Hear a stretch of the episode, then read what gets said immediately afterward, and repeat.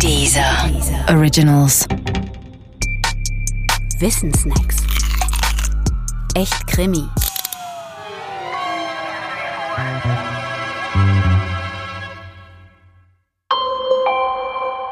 Forensische Psychiatrie. Der Paragraph 63 des Strafgesetzbuches mit dem Titel Unterbringung in einem psychiatrischen Krankenhaus lautet leicht gekürzt so.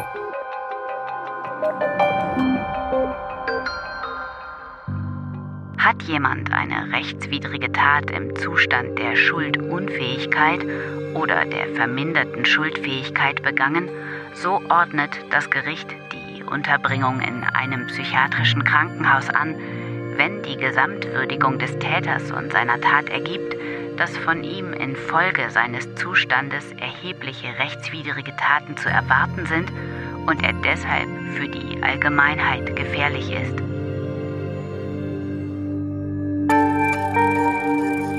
Was heißt das konkret für die Praxis?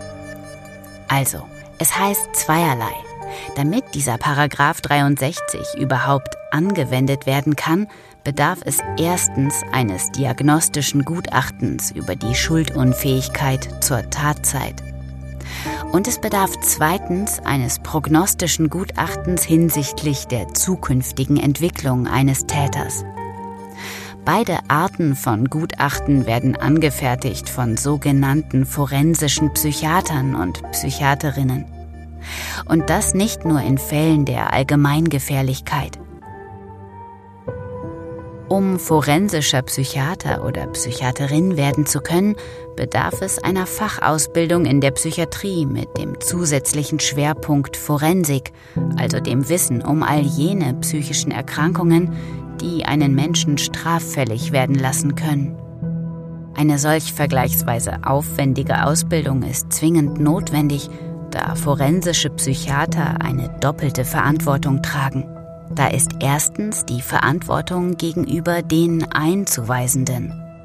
Die Einweisung in ein psychiatrisches Krankenhaus ist zwar kein Strafvollzug, sondern ein Maßregelvollzug, aber auch der Maßregelvollzug schließt Freiheitsentzug ein. Das bedeutet, forensische Gutachten sind folgenschwerer als etwa die Gutachten über den aktuellen Wert einer Immobilie.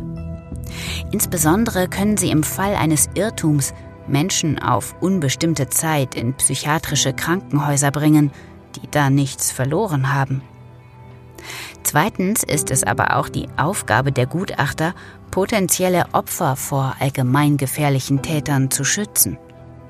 Forensische Psychiater und Psychiaterinnen, die ihren Job ernst nehmen, stehen damit vor einer Aufgabe, bei der von vornherein eines feststeht.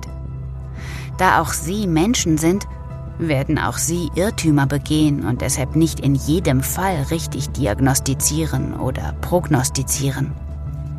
Platt gesagt hieße das, so mancher Allgemeingefährliche bleibt draußen und mancher Harmlose bleibt drin. Das ist das unlösbare Dilemma der forensischen Psychiatrie. In Deutschland gab es eine sehr bekannte und peinliche Fehldiagnose im Fall Gustl Mollert.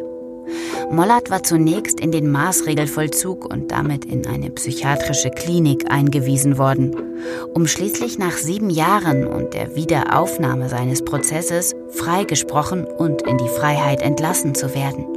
Grundlage seiner Einweisung waren unter anderem Bescheinigungen und Gutachten, die ohne persönliche Inaugenscheinnahme erstellt worden waren. Auch wenn mit Mollert einer übers Kuckucksnest geflogen ist, wurde klar, die bisherige Praxis ist ungenügend. Und das nicht nur, weil Menschen mit Verantwortung irren können, sondern weil manche noch nicht einmal ihrer Sorgfaltspflicht nachkommen.